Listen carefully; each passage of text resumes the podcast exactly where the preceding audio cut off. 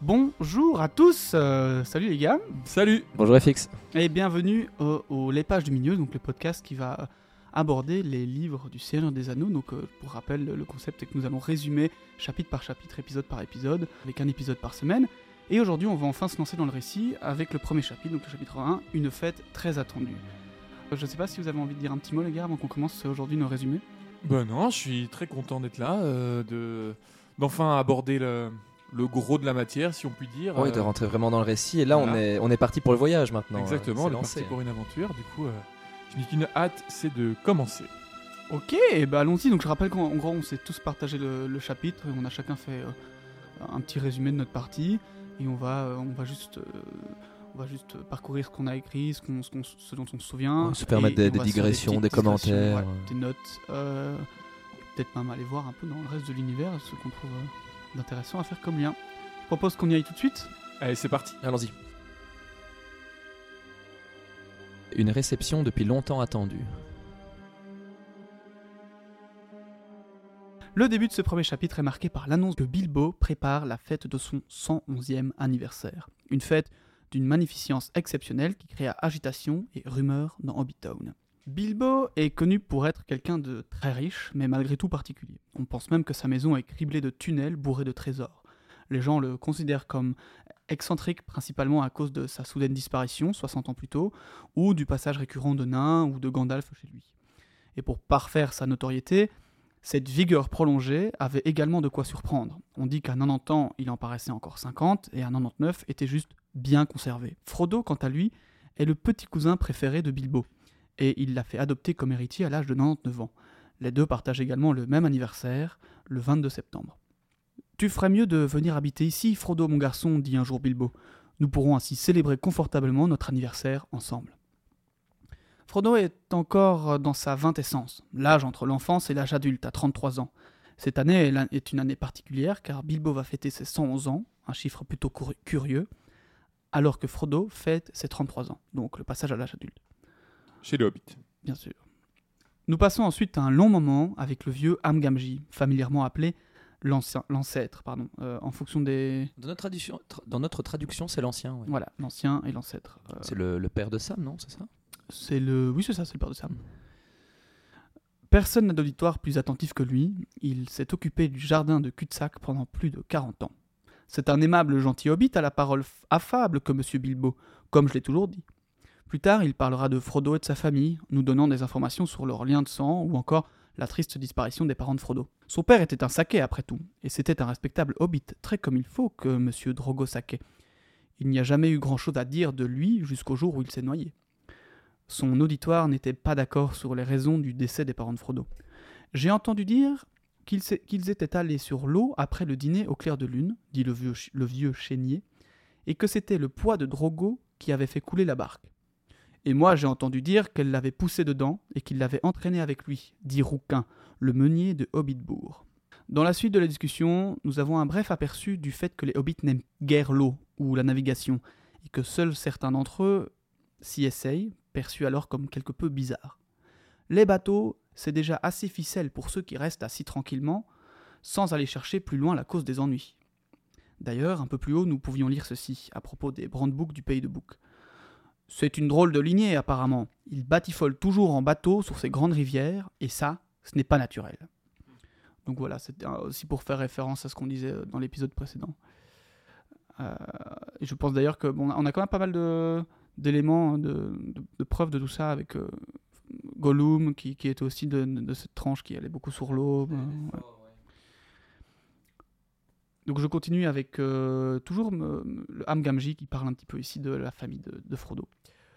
Monsieur Drogo, il avait épousé la pauvre mademoiselle Primula Brandebook. Elle était la cousine germaine de notre monsieur Bilbo du côté maternel, sa mère étant la plus jeune des filles du vieux Touk. Et monsieur Drogo était son cousin issu de Germain. Ainsi, monsieur Frodo est en même temps son cousin Germain et son cousin issu de Germain. Son oncle a la mode de Bretagne des deux côtés, comme on dit. Enfin, si vous me suivez.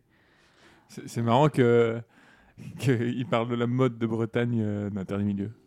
Oui, clairement.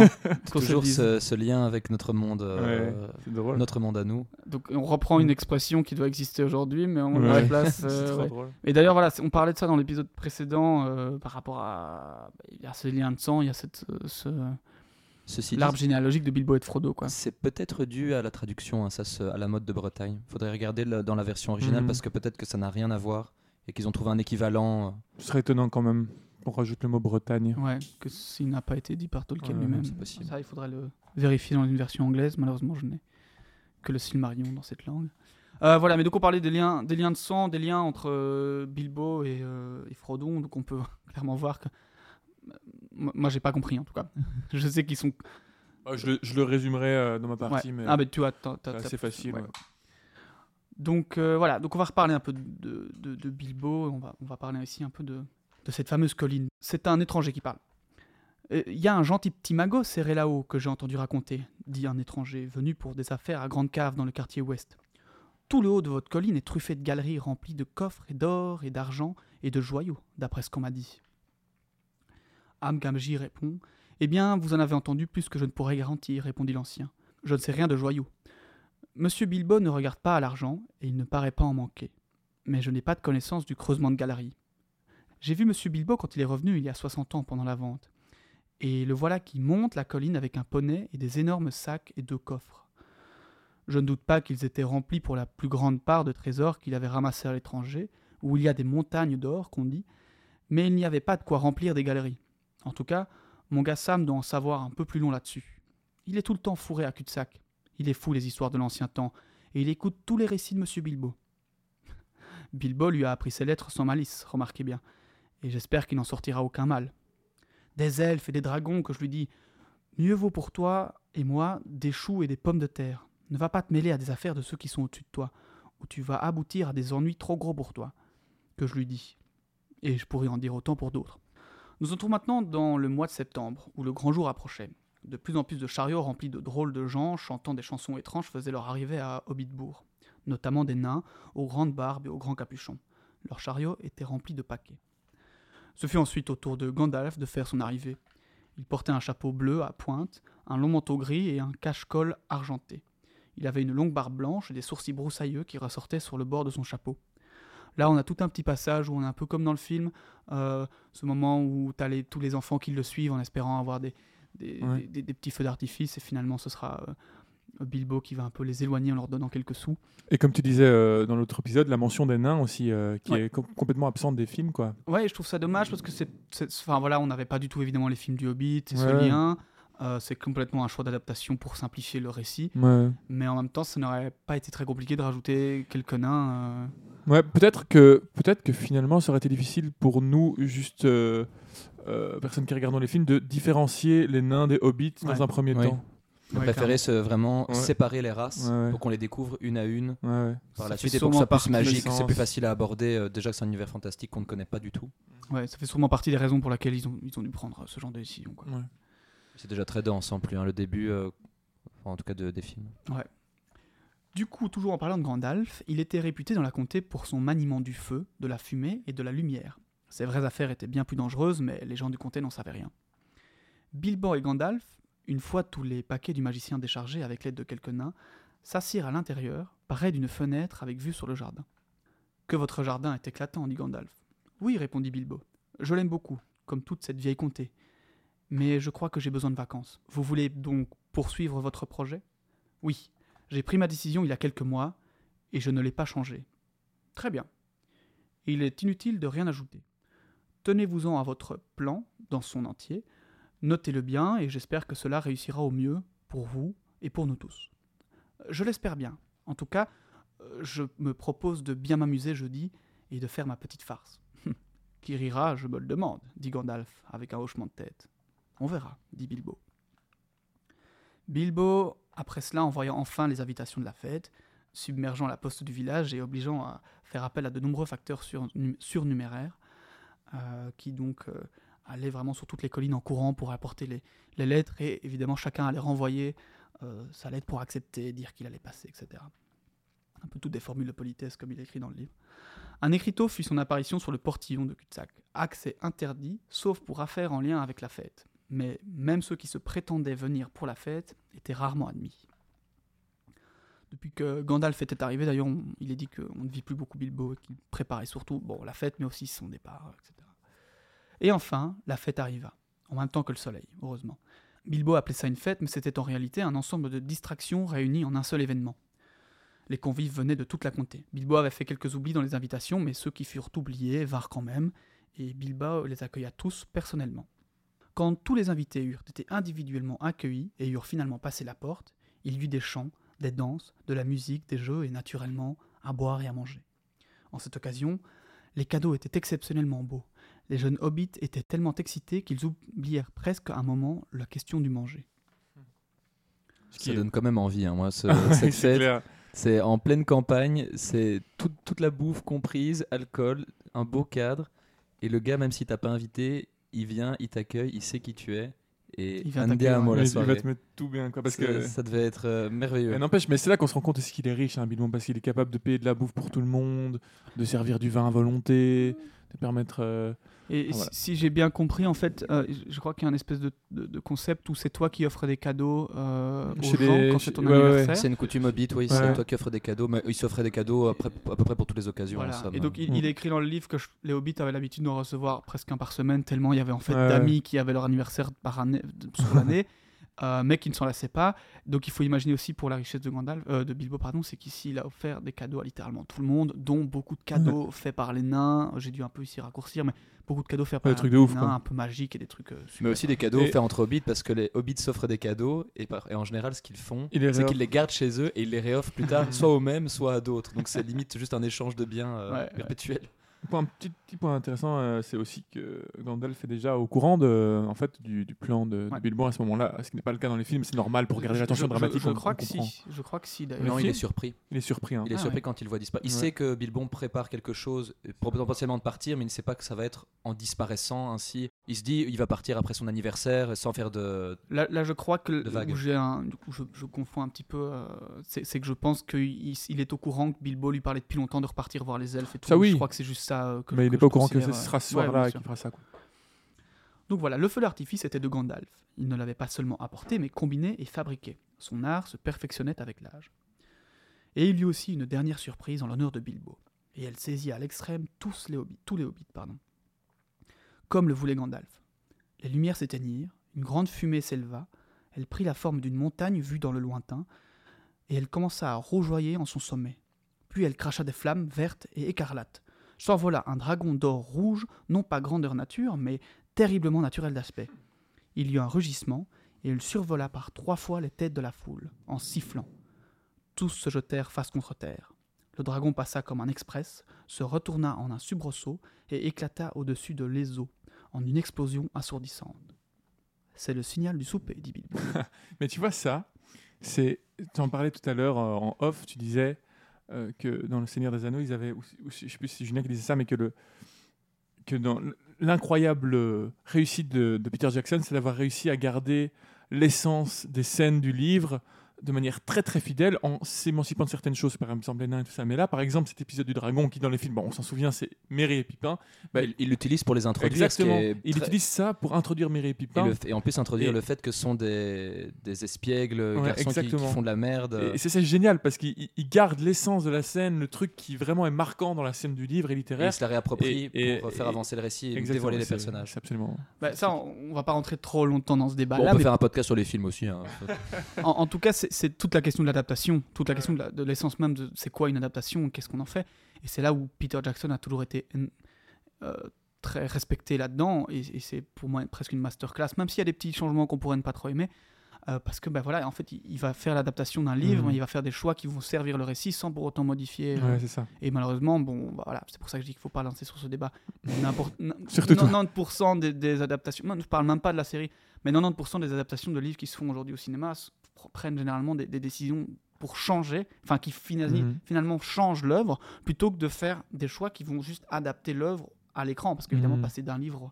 Donc voilà, c'est, clair que bah, c'est un peu une masterclass pour le coup, le, le Seigneur des Anneaux. C'est clair. Et, et même d'ailleurs le Hobbit, parce que bon, on n'est pas toujours super fan pour les raisons qu'il y a eu, les problèmes de production. Mais quand on regarde, euh, je ne sais pas si vous vous souvenez, quand on avait fait le marathon, j'avais lu beaucoup de passages du Silmarillion euh, en parallèle. Et le Hobbit est finalement assez fidèle en fait euh, Mhm. à tout ce qu'il y a dans, dans le livre. Quoi. Donc euh, même si bon, certains choix ont fait que... Sauf la- l'ajout de certains personnages. euh. Surtout leurs histoires d'amour. Le personnage, on pas, mais voilà. Enfin bref. Alors voilà, ben, je terminerai juste avec ces, que- ces, petites, euh, ces petites lignes ici. Euh, tous les 144 invités espéraient un agréable festin, encore qu'ils craignissent assez le discours d'après-dîner de leur hôte, élément inévitable. Il avait tendance à introduire des morceaux de poésie et parfois, après quelques vers, à faire des allusions aux aventures absurdes de son mystérieux voyage.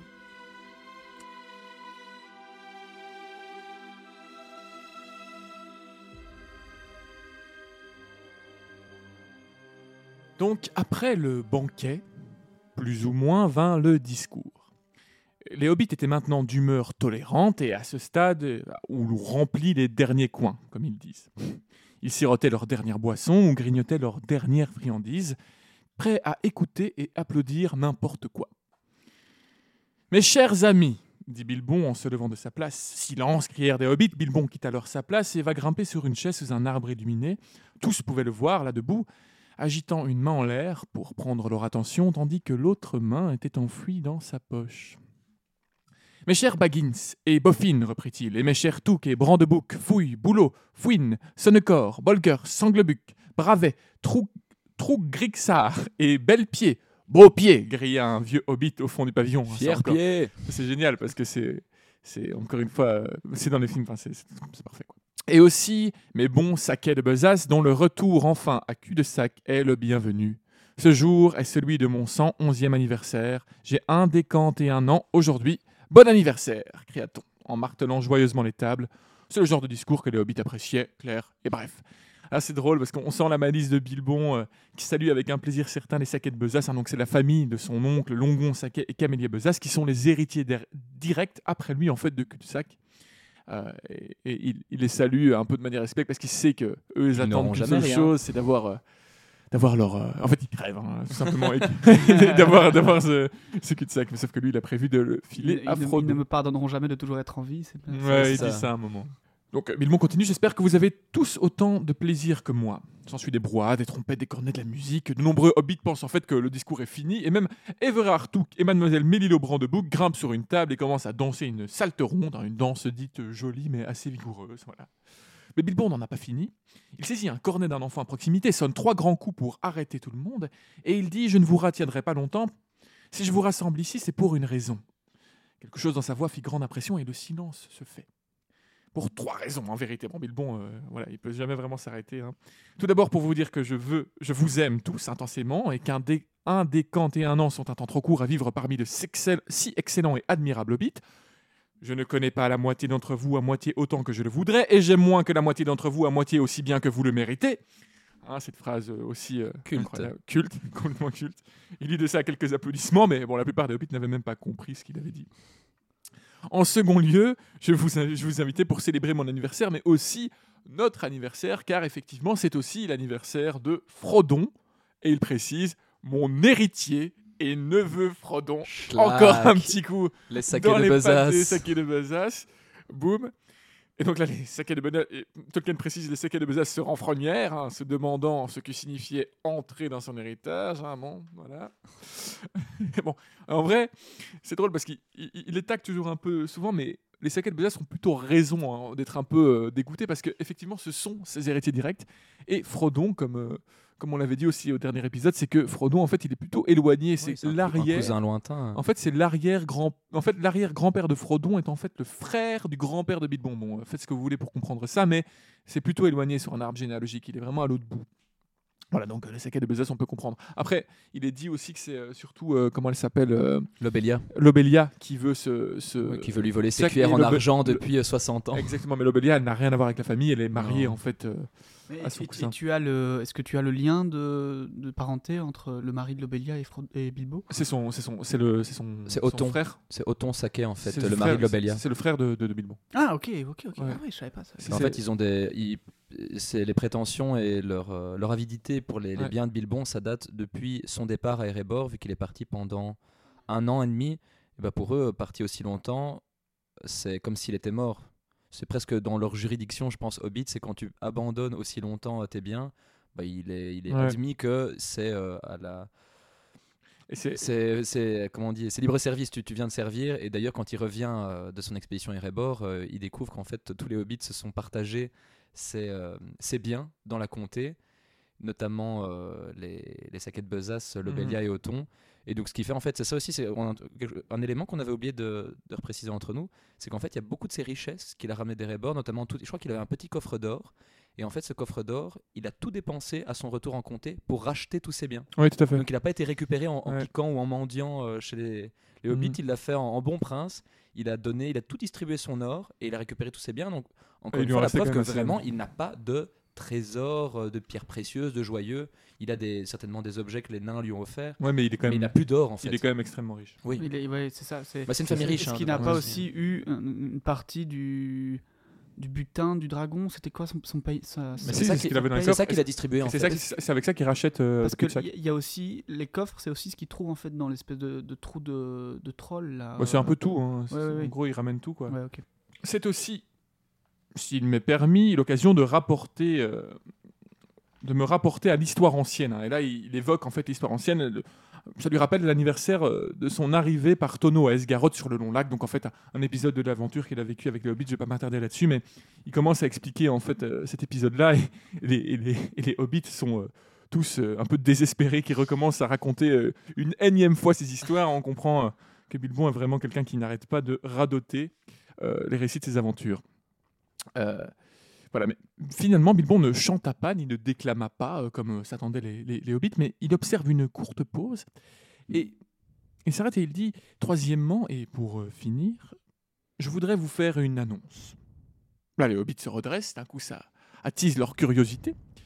J'ai le regret de vous annoncer, quoique je vous l'ai dit, un des et un an soit un temps bien suffisant, insuffisant à passer parmi vous, que ceci est la fin. Je m'en vais. Je pars maintenant. Adieu Et là, d'un coup, il descend de sa chaise et il disparaît. Il y a un éclair aveuglant et les invités sci- scièrent tous sur leurs chaises. Mais quand ils ouvrirent leurs yeux, Bilbon était introuvable. Les 140 hobbits présents en tombèrent de leurs chaises. Tous se mirent à parler en même temps. Il est fou, était le commentaire le plus commun, et ils se mirent à manger de nouveau pour se remettre de leur émotion. La plupart considérèrent ça comme une farce ridicule. Seul le vieux Rory Brandebook émit l'hypothèse que Bilbon était de, de nouveau parti en voyage.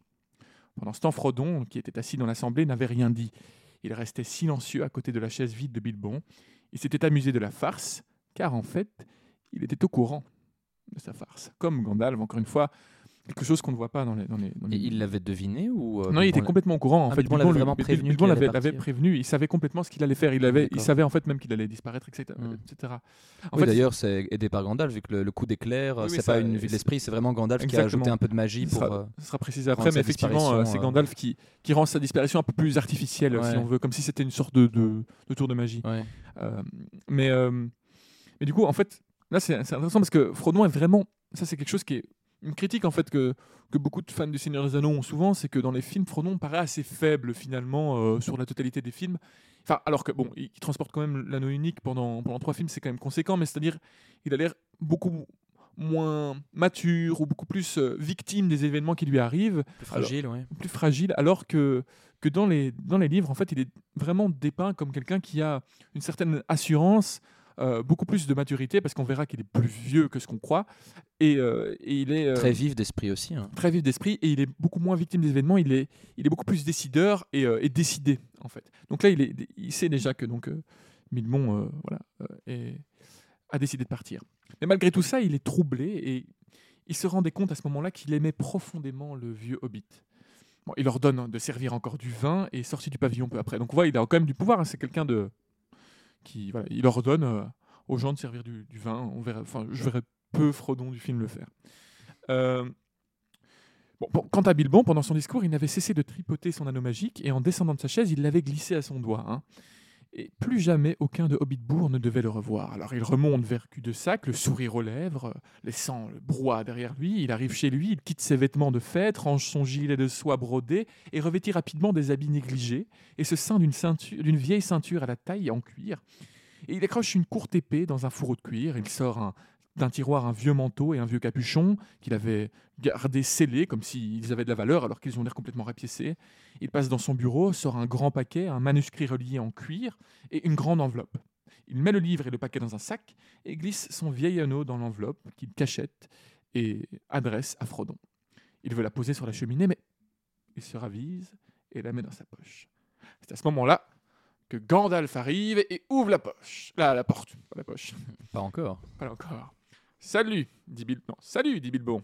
Je me demandais si vous viendriez. Je suis heureux de vous trouver visible, répond le magicien, s'asseyant. Je voulais vous attraper et avoir avec vous un dernier petit entretien. Vous trouvez donc sans doute que tout a splendidement marché selon votre plan. Oui, dit Bilbon. Encore que cet éclair fut surprenant, il m'a saisi moi-même, sans parler des autres. Une petite addition de votre cru, je suppose, comme tu disais. Donc Gandalf répond par l'affirmatif. Il fallait faire penser au Hobbit que tout cela n'était qu'une illusion, qu'un simple tour de passe-passe. Il demande alors à Bilbon si celui-ci est toujours prêt à partir. Bilbon répond que oui. Il lui faut des vacances, de très longues vacances, qu'il ne pense pas revenir. Il dit qu'il est vieux, qu'il ne le paraît pas, mais qu'il commence à se sentir un peu moins bien en lui, moins conservé. Enfin, bien conservé, mais tout maigre à l'intérieur, comme détiré en quelque sorte, comme, du, beurre, qu'on a gratté sur, une, trop grande. trop grande. Encore une fois, c'est- amusant parce que vraiment les, les dialogues sont extrêmement fidèles dans les Ouais. films. Et d'ailleurs, euh, je me souviens, j'ai bon souvenir dans, dans les, dans les bonus, euh, les appendices, on voit que Gandalf, en tout cas Ian McKellen, l'interprète de Gandalf, explique qu'il avait souvent un livre avec lui sur les plateaux pour, euh, pour suivre, euh, enfin pour vérifier si les dialogues étaient fidèles en fait à l'œuvre originale. Donc il y avait vraiment, enfin c'est Un grand respect de, Grand livres. respect, exactement. Gandalf scrute alors Bilbon avec curiosité. Il lui dit que non, ce n'est pas normal de se sentir étiré à l'intérieur comme du beurre sur une trop grande tartine, mais qu'il pense que son plan est quand même le meilleur. Bilbon lui répond qu'il est décidé, que plus que tout, il veut revoir les montagnes, se reposer, être loin de parents fouineurs, des saquets de besaces, et qu'il veut finir son livre, et qu'il a pensé à une fin. Et il vécut heureux jusqu'à la fin de ses jours. Gandalf rit alors et se moque en lui disant que personne de toute façon ne, rira- ne lira son livre. hein, super Gandalf, très encourageant. Ce super genre d'amis. On, on dirait mon père, voilà. Mais, euh, mais Bilbon en est moins sûr puisque Frodon lui-même en a déjà lu une partie. Il en profite alors pour lui demander de garder un œil sur Frodon, ce à quoi Gandalf acquiesce évidemment. Bilbon explique qu'il est certain que Frodon l'accompagnerait s'il lui demandait. À vrai dire, apparemment, Frodon lui aurait déjà proposé de le faire, mais il sent au fond que Frodon a envie de rester à la comté. Il n'est pas, il n'a pas vraiment envie de voyager comme lui. Il dit aussi qu'il lègue tout à Frodon, sauf quelques broutilles, car il est temps pour Frodon d'être son propre maître. Tout demande alors Gandalf. Même Pas l'anneau. l'anneau. Tu me spoil. Même l'anneau. Vous en aviez convenu, vous, le- vous le rappelez. Euh, oui, je le suppose, balbutia Bilbon. Et où est-il demande Gandalf. Dans une enveloppe, si vous tenez à savoir, dit Bilbon avec impatience. Là, sur la cheminée. Enfin, non, dans ma poche. Il marque alors une hésitation. N'est-ce pas curieux Voyons. Se dit-il doucement à lui-même. Oui, après tout, pourquoi pas Pourquoi ne resterait-il pas ici? Gandalf scrute alors Bilbon. Il y avait une lueur dans ses yeux. Je crois que je le laisserai derrière, Bilbon, dit Gandalf. Vous ne voulez pas? Enfin, oui et non, maintenant que j'y suis, je n'aime pas du tout m'en séparer, je puis le dire, et, et je ne vois pas vraiment pourquoi je le ferais. Pourquoi le voulez-vous? demanda-t-il. Un curieux changement se fit dans sa voix. Le soupçon et l'ennui le rendaient acerbe. Vous, vous êtes toujours à me tarabuster avec mon anneau, mais vous ne m'avez jamais embêté au sujet des autres choses que j'ai acquises dans mon voyage, dit Bilbon. Non, mais il me fallait vous tarabuster, dit Gandalf. Je voulais connaître la vérité, c'était important. Les anneaux magiques sont. Eh bien, magiques. Et ils sont rares et curieux. J'avais un intérêt professionnel pour votre anneau, pourrait-on dire, et je l'ai toujours. J'aimerais savoir où il est. Si vous allez de nouveau vagabonder, je le trouve aussi que vous avez- l'avez eu assez longtemps. Vous n'en aurez plus besoin, si je ne me trompe, du tout au tout. La figure de Bilbon s'empourpre alors dans une colère, et une colère monte en lui, son visage se durcit ainsi que son ton. Il demande à Gandalf Pourquoi, après tout En quoi cela regarde-t-il Gandalf? C'est à lui, cet anneau, à lui qu'il a échu. Gandalf essaie de le calmer en vain. Bilbon recommence de plus belle, accuse Gandalf de le mettre en colère, de se mêler de ce qui ne lui appartient pas, de se mêler de son trésor. Tout de suite, quelque chose fait tilt chez Gandalf et fixe Bilbon attentif. Hmm. Il a déjà été appelé ainsi, dit-il, mais pas par vous. Bilbon répond alors Eh bien, eh bien, je le dis maintenant, et pourquoi pas? Même si Gollum disait la même chose autrefois, l'anneau n'est plus à lui, mais à moi, et je le garderai, je le déclare. Ça c'est intéressant parce qu'il a même conscience qui sait. Enfin, en fait, c'est toujours, c'est marrant, c'est beaucoup plus clair dans le livre. En fait, ils savent com- de complètement de quoi ils parlent. Il y a beaucoup moins de mystère autour de ce qui se passe. les choses sont. Bah, c'est aussi pour Ouais. le, préserver le mystère du spectateur. Ouais, encore dans, une dans fois. le film, mais voilà. Mais euh, surtout qu'on voit qu'il y a vraiment une vraie complicité euh, entre les trois. Mhm, Mais il y a quand même euh, cette part de secret qu'a gardé Bilbon. mhm. Ça en dit long sur le pouvoir de l'anneau qu'il a eu sur lui. Ouais. Lui qui, qui n'a pas de secret pour Frodon, qui n'a aucun souci à tout lui léguer. Mais ça, c'est c'est quelque chose obsessionnel chez lui et qu'il a, qui commence à Ouais, le corrompre Bah, là, plus profond de lui-même, alors qu'il est incroyablement bon, Bilbon. Et comme je disais déjà dans, dans l'é- l'épisode précédent, hein, mais que, Bil- que Bilbo en fait n'arrivait pas à dire la vérité de, de comment il avait eu la- Ouais, l'anneau à, Gandalf, que c'est un peu le seul, le seul secret en fait, le seul Mhm. mensonge surtout pas, pas secret mais mensonge qui, qui, Et là, il qui lui n'a jamais quoi. fait quoi. Ah, il en a comme honte en fait. Il sent qu'il y a quelque chose de. Il sent, il sent que pas c'est pas normal. en tu fait, vois, ouais. Gandalf se lève, alors il prend un ton sévère. Ce serait stupide de votre part, Bilbon. Chaque mot que vous prononcez le montre clairement. L'anneau a une bien trop grande emprise sur vous. Abandonnez-le et alors vous pourrez partir vous-même libre. Bilbon refuse et insiste. Cet anneau est à lui. Gandalf aussi insiste et lui dit qu'ils sont amis de longue date, que Bilbon lui doit quelque chose. Chantage Gandalf. Il lui demande de tenir sa promesse, d'abandonner l'anneau. C'est alors que Bilbon se met à accuser Gandalf de vouloir lui-même s'emparer de l'anneau, et il le défie. Lui dit que jamais il n'aura son trésor, et pose bientôt sa main sur la garde de son épée. Il ne faut pas plus. Gandalf réagit aussitôt. Ça va bientôt être à mon tour de me mettre en colère, dit-il. Une seule répétition de cela suffira. Vous verrez alors Gandalf le cri sans manteau. Il fit un pas vers le hobbit, et il parut grandir, menaçant. Son ombre emplit la petite pièce. Bilbon recule jusqu'au mur, haletant, la main crispée sur sa poche. Ils restèrent un moment face à face, tandis que l'air de la pièce vibrait. Les yeux de Gandalf restaient abaissés sur le hobbit. Lentement, les mains de celui-ci se relâchèrent et il se mit à trembler. Gandalf dit à Bilbon qu'il n'essaye pas de le voler, mais bien de l'aider. Et bientôt Bilbon se calme et revient à lui-même. Je regrette, dit-il, j'ai eu une impression si bizarre. Bilbon explique que depuis quelque temps, l'anneau a pris une grande place dans son esprit. Il est à se demander sans cesse où il est, s'il est en sécurité. Il n'arrive pas à se décider à le laisser en arrière. Gandalf lui dit de le croire. Il lui redemande de le laisser en arrière, de le laisser à Frodon, et lui assure qu'il veillera sur lui. Bilbon craque enfin et accepte non sans effort.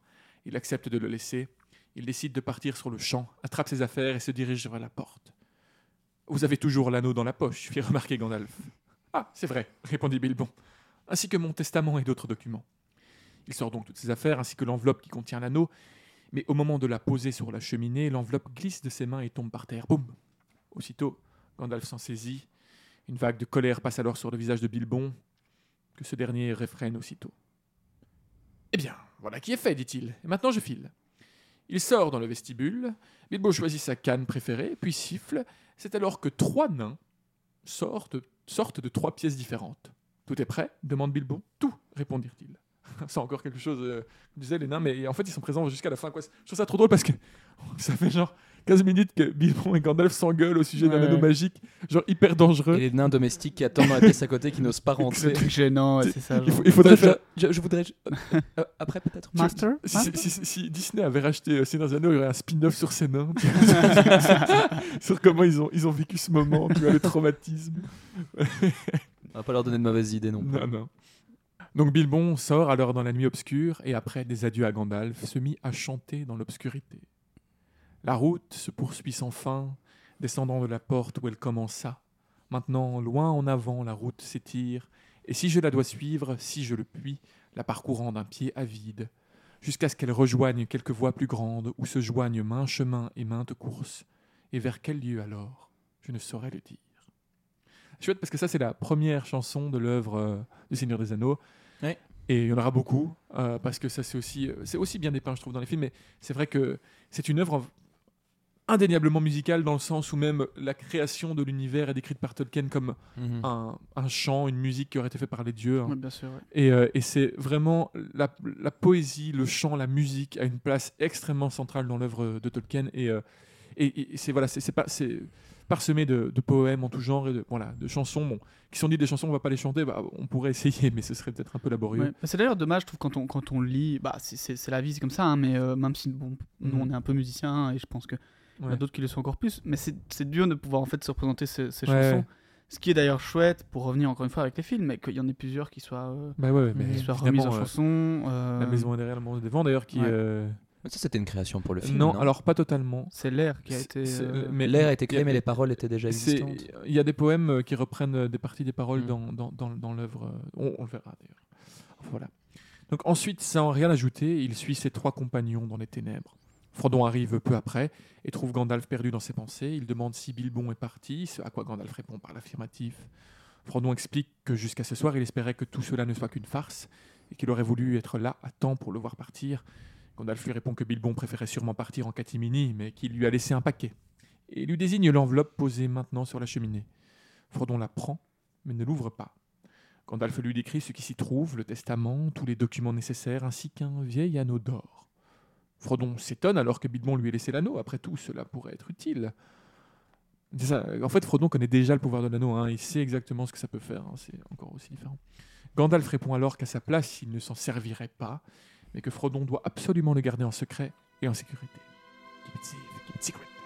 Et après ces belles paroles, il annonce qu'il va se coucher.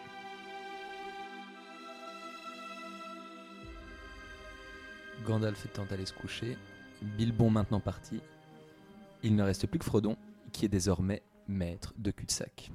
Alors, tandis que les rumeurs circulent sur la disparition de Bilbon, Frodon prend la responsabilité de dire au revoir aux invités et de clôturer la fête. Le lendemain, pendant que des invités continuent de ranger le champ où avait lieu la fête, d'autres hobbits arrivent en nombre en comté et créent une importante animation. Frodon prend soin de les accueillir, mais n'est guère plus précis sur le départ de Bilbon, une des principales raisons de leur venue. Sa réponse à toutes les questions était simplement la suivante. Monsieur Bilbon Saquet est parti définitivement, pour autant que je sache. Frodon invite certains visiteurs à entrer pour leur léguer des cadeaux de la part de Bilbon qu'il leur a préparés en vue de son départ.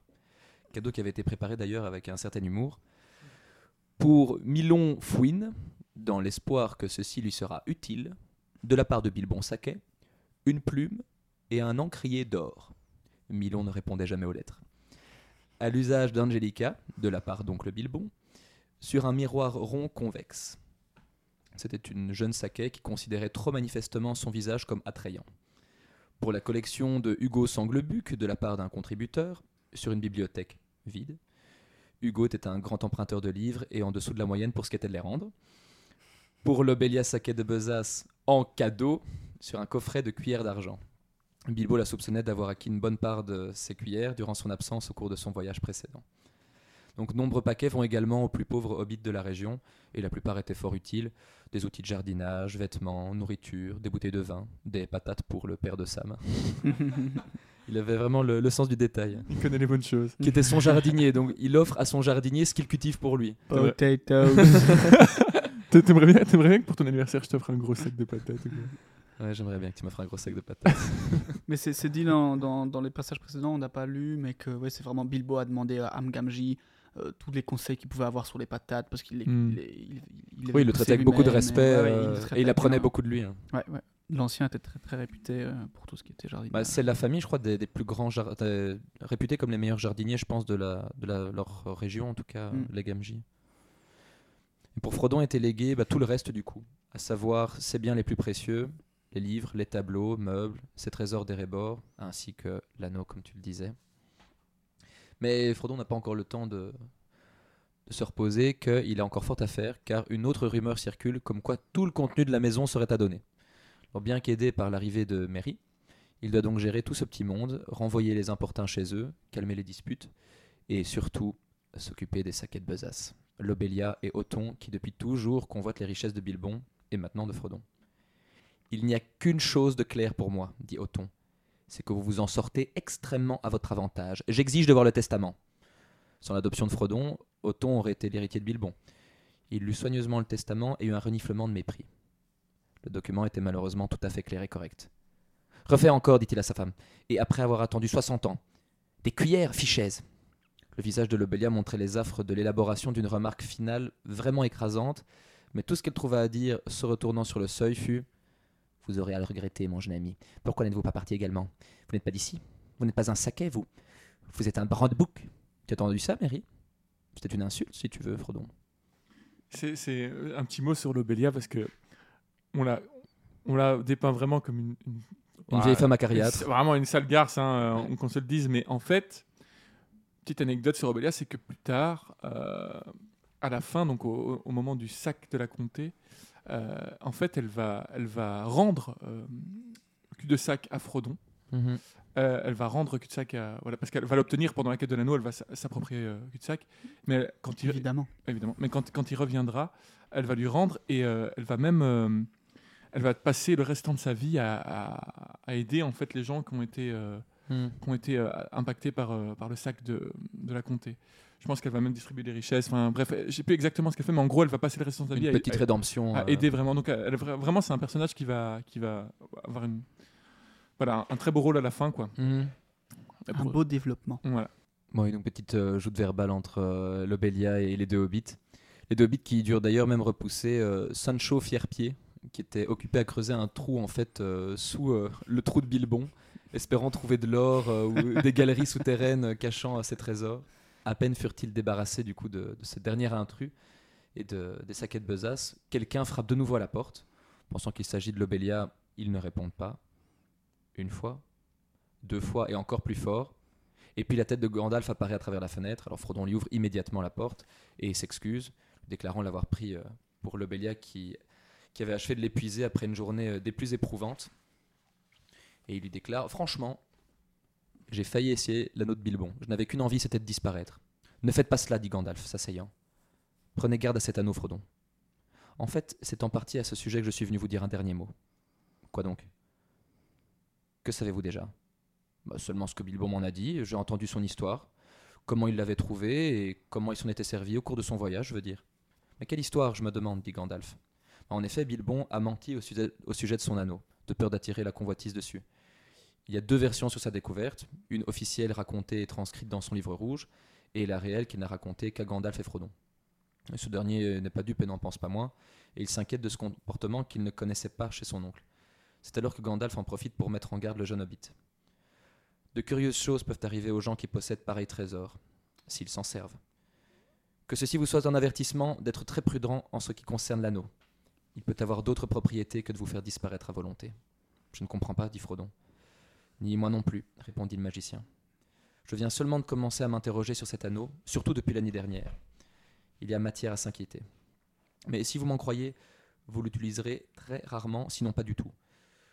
Je vous demande au moins de ne vous en servir en aucune façon qui soit de nature à faire jaser ou à susciter des soupçons. Je vous le répète, gardez-le en sécurité et gardez-le secret. Vous êtes bien mystérieux, que redoutez-vous? Je n'ai aucune certitude, je ne parlerai donc pas davantage. Peut-être pourrai-je vous dire quelque chose quand je reviendrai.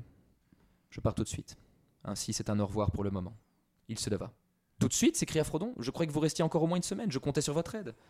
Telle était mon intention, mais j'ai dû changer d'idée. Il se peut que je sois absent un bon moment, mais je reviendrai vous voir, aussitôt que je le pourrai. Attendez-moi pour quand vous me verrez. Je viendrai en catimini. Je ne reparaîtrai pas souvent ouvertement dans la comté. Je m'aperçois que je suis devenu plutôt impopulaire. On dit que je suis un gêneur et un trublion. D'aucuns m'accusent positivement d'avoir fait disparaître Bilbon par enchantement, ou pire.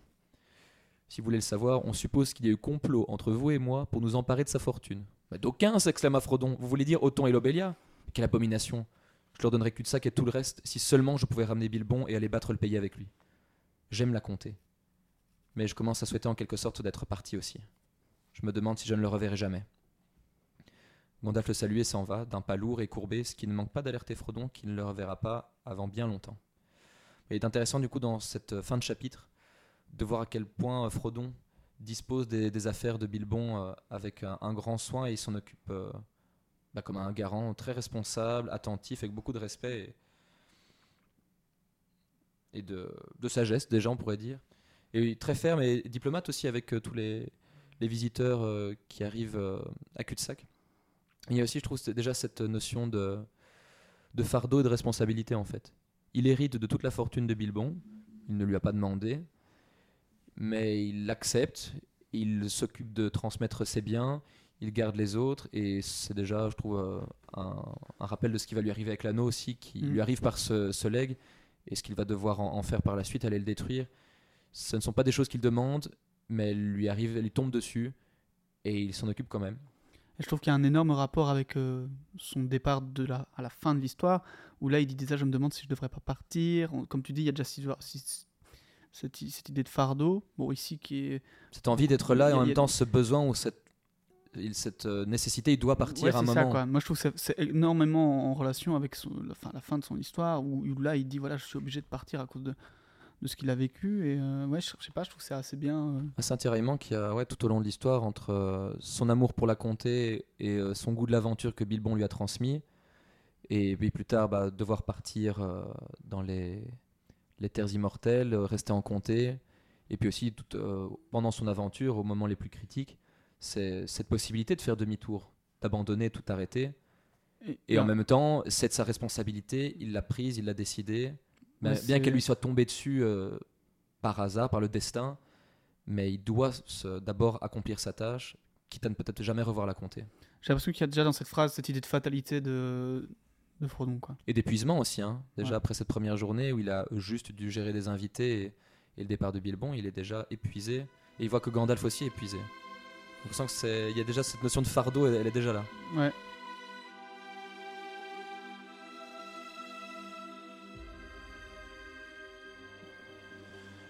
Eh bien voilà. Nous voilà arrivés donc euh, à la fin de ce premier chapitre du livre 1 euh, du Seigneur des Anneaux. Une réception depuis longtemps attendue. Voilà. Euh, J'espère que vous aurez apprécié, que vous aurez encore une fois pu découvrir ou redécouvrir des choses à propos du Seigneur des Anneaux, si vous l'avez déjà lu ou non. Euh, la semaine prochaine, nous continuerons dans l'aventure et nous suivrons euh, donc euh, le développement des aventures de, nos- de notre héros, Avec le deuxième chapitre. évidemment, le deuxième chapitre déjà. N'hésitez pas, euh, on- nous avons créé une adresse email pour, euh, pour le podcast. Si vous avez des questions, euh, des réflexions, des choses que vous avez envie de partager avec nous, on sera un plaisir euh, d'y répondre ou de, de réfléchir sur des choses que vous D'en pourrez nous discuter. apporter, d'en discuter sur des choses que vous pourrez nous apporter. Euh, donc voilà, dans la description, vous pourrez retrouver euh, l'adresse email à laquelle euh, nous écrire. Euh, mais voilà, vous avez un mot pour la fin Moi, je, suis toujours un peu euh, fasciné par cette présence des nains dans, ce- dans ce. C'est vrai. C'est tellement anecdotique en plus. Enfin, moi, je me poserais presque la question pourquoi est-ce qu'ils sont là? Mais parce que Ah, je non, non, moi je trouve ça très important justement. En tout cas dans la création de l'univers et avec la, avec. Enfin voilà, en, en gros, ce que j'ai comme perception, c'est, on en a déjà parlé tout à l'heure de- de- du fait qu'il soit pas dans les films à ce moment-là, et je pense que c'était clairement pour des, des raisons d'intelligibilité, etc.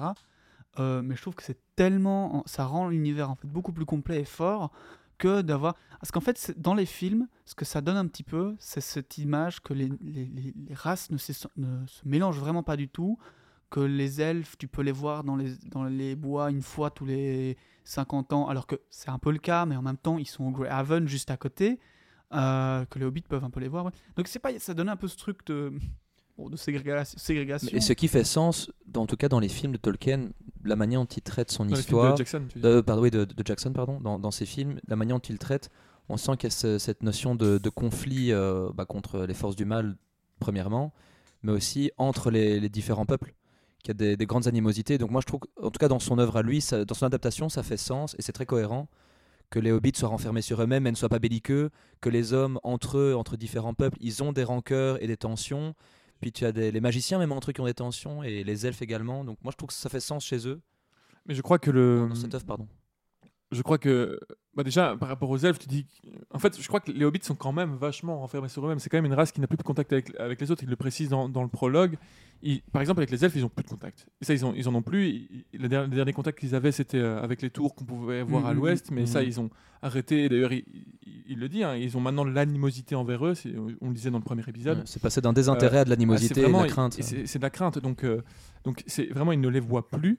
Euh, quant aux, aux- aux hommes et aux grands de gens, il dit aussi qu'il les évite. Donc, vraiment, il n'y a pas beaucoup de liens entre eux. Et je pense que le fait qu'il y ait des nains, c'est pas les hobbits qui ont, qui ont vraiment des contacts avec les nains, c'est Bilbo. Oui. Et donc, et donc, donc effectivement, c'est vrai que c'est vrai que par contre, peut-être que il y a peut-être plus de contact entre les nains et les hommes euh, que c'est montré dans les films ou ce genre de choses. Mais en tout cas, les hobbits sont une race et ça c'est plutôt quand même bien montré dans les films, qui, qui est qui est repliée sur elle-même. s'est un euh, peu ostracisé. ouais, euh, complètement. Mais, ça, je suis d'accord. Et je suis complètement d'accord aussi avec ce que tu dis avec le fait que les nains euh, sont là pour Bilbo et pas pour Ouais. les hobbits. Euh, mais je trouve ça très fort en fait dans cet univers qui est enfin, Ouais, ouais. évidemment énormément étendu. Mais là, on va parler juste de ces 60 années, etc. 77 pour être un peu plus exact. Euh, mais, mais je trouve ça important en fait que les nains et que, que les nains soient là, viennent à son anniversaire. Je trouve ça Mhm. vraiment trop beau.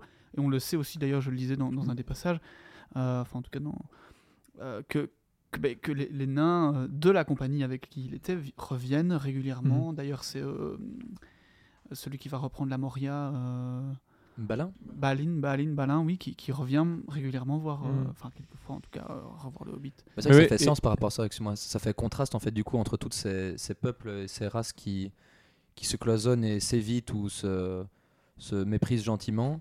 C'est que de voir Bilbon, qu'il a, lui, il a des contacts avec d'autres peuples et qui le respectent et qui, qui l'apprécient, qui viennent l'aider, bah, ça permet aussi de voir que le personnage est quelqu'un de très ouvert et de- d'avoir une autre accroche en fait avec lui. Au-delà d'un excentrique euh, qui a cet anneau, on voit que foncièrement c'est quelqu'un de très bon, très ouvert et on comprend aussi pourquoi Frodon est quelqu'un de qui a facile à, qui a cette fascination pour les elfes comme Sam aussi, qui ont cette fascination pour les autres peuples que n'ont pas les autres hobbits, Mm, parce mm. qu'eux ils ont été élevés aux histoires de, de Bilbon euh, et de, de l'ancien. C'est aussi assez beau parce que c'est en fait une réminiscence de ce qui se passait dans le temps. Donc on sait aussi que cet univers, c'est aussi un peu l'univers de, de la, du, fait que ça périclite quoi.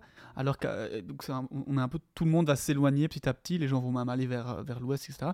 Et donc on avait les hobbits qui se étaient, étaient fort proches des nains. On avait les euh, les nains et les elfes qui au début étaient fort amis. On a on a l'exemple de Celebrimbor. euh, et, de, je pense Durin, de, Durin 4 et aussi de celui qui a créé les, anneaux avec lui. Enfin, soit, il y avait énormément d'amitié en fait en- entre les peuples, entre les races. Il y avait la dernière alliance, etc. Et aujourd'hui, on est dans un truc qui, qui s'effiloche.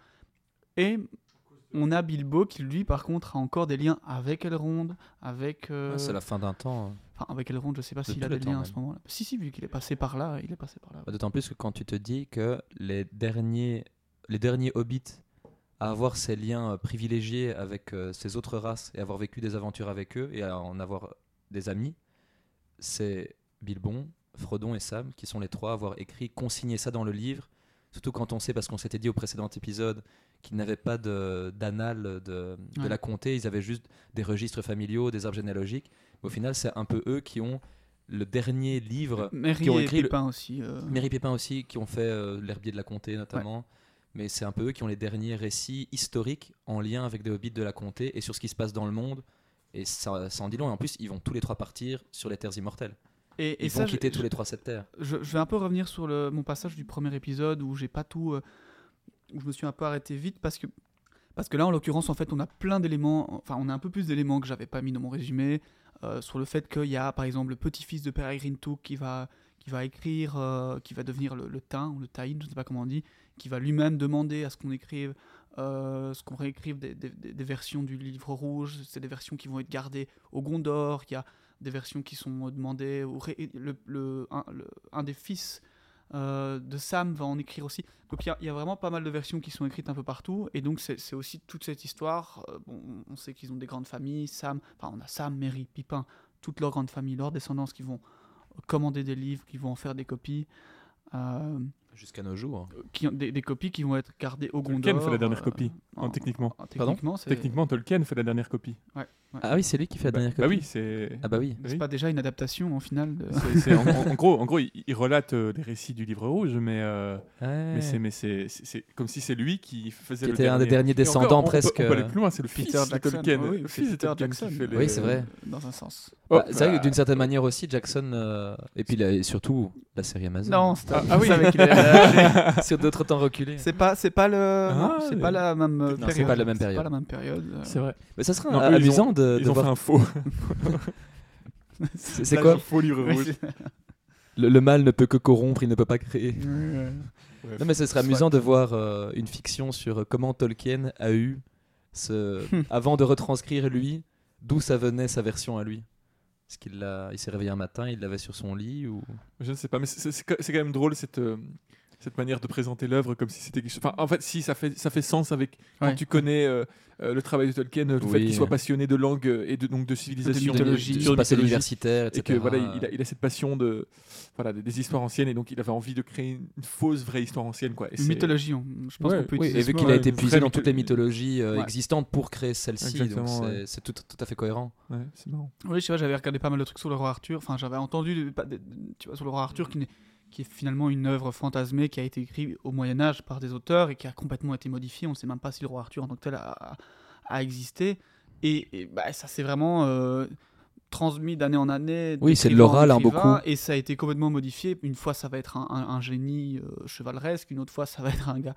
Voilà, et donc on Mhm. peut imaginer que bah, ce livre a aussi suivi, et peut-être même, entre guillemets, est passé par euh, le- les époques du roi Arthur, vu que techniquement, c'est la mythologie qui remonte, qui remonte de cette euh, ouais. civilisation-là. Et, euh, et que, oui, enfin, du coup, et, et comme il est mis, en fait, comme je l'avais dans ma partie aussi dans, dans l'épisode précédent, euh, bah, qu'en fait, il y a énormément de choses qui ont été modifiées et omises, et donc, Ouais, au, final, on n'aura jamais qu'une oui, version de l'histoire, mais qu'en fait, drôle. là, qu'il y a tellement de choses qui se sont passées. Ça donne envie d'y croire, ça, donne envie d'aller chercher les hobbits. Que ça a vraiment Ouais, existé. Euh, et te dire. Ils, euh, ils sont oh, censés être là quelque part. Ouais, ils sont quelque part. ils- Bah, il en reste un petit bout de la Terre du Milieu. Ça se trouve en Océanie, ça s'appelle la Nouvelle-Zélande. Ah, ah.